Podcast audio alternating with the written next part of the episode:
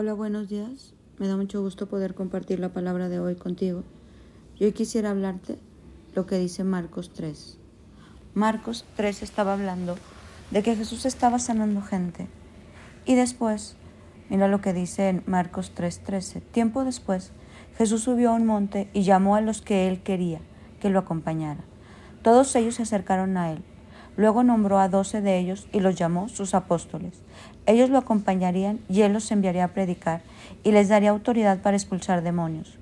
Esos son los doce que escogió. Simón, a quien llamó Pedro, Santiago y Juan, los hijos de Zebedeo, a quien Jesús apodó hijos del trueno, Andrés, Felipe, Bartolomé, Mateo, Tomás, Santiago, hijo de Alfeo, Tadeo, Simón el celote, Judas Iscariote, que después lo traicionó a mí me impacta cómo Jesús llamó a los que él quería. Dijo, llamó a los que él quería que lo acompañaran. ¿Y ellos qué hicieron? Se acercaron. Yo creo que Dios nos hace un llamado. Y Dios acerca a unos, no acerca a todos. Pero qué importante es que cuando Dios te llama, que te acerques. Porque no llamó a todo el mundo. Es un privilegio cuando Dios nos llama a conocer su palabra, cuando Dios nos llama a entender el reino, cuando Dios nos llama a hacer su voluntad, cuando Dios nos llama para tener un propósito divino, porque sus pensamientos son más altos que los nuestros y sus caminos también. Dios hace un llamado, Jesús hizo un llamado y ¿qué hicieron estos hombres? Dejaron todo para acompañarlo.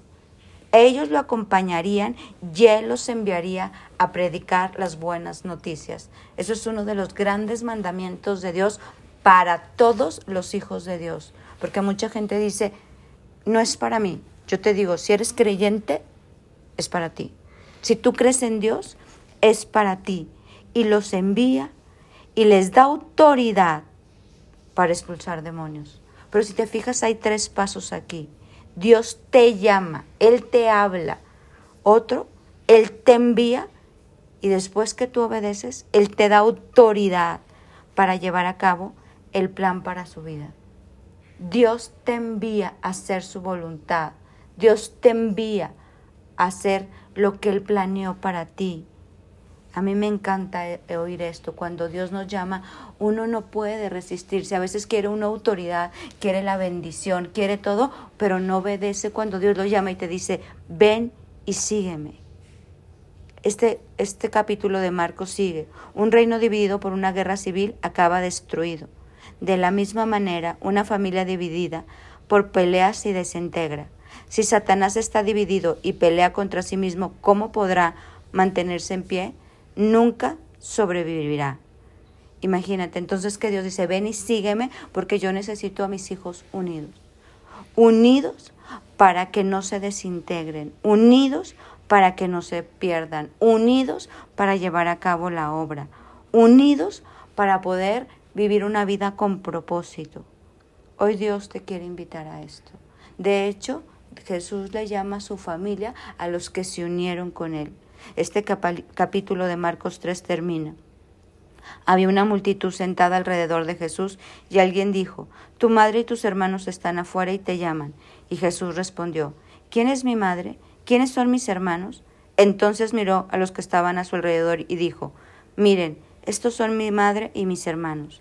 Todo el que hace la voluntad de Dios es mi hermano y mi hermana y mi madre. Hoy te invito a si escuches hoy la voz de Dios, no endurecer tu corazón. Dios da autoridad y bendice a los que lo siguen y a los que le permiten ser enviados por Él. A esos les da autoridad, eso es su familia, esa es la gente que Él necesita para llevar a cabo su obra en esta tierra, para hablar las buenas noticias que Él tiene para nosotros y para todo el mundo. Hoy te invito a formar parte de esta familia de Dios, a prepararte, a ser fuerte y muy valiente, a dar la milla extra para que Dios pueda contarte entre estos nombres que dicen aquí, como dijo Tomás, Mateo, Santiago, Tadeo, Simón, y hoy que Él diga tu nombre.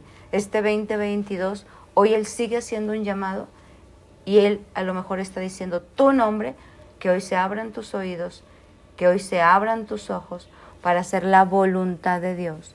Que venga tu reino, Señor, y que se haga tu voluntad en mi vida y no la mía. Pues espero que así sea, porque no hay mayor privilegio que Dios te llame. Que tengas un bendecido día.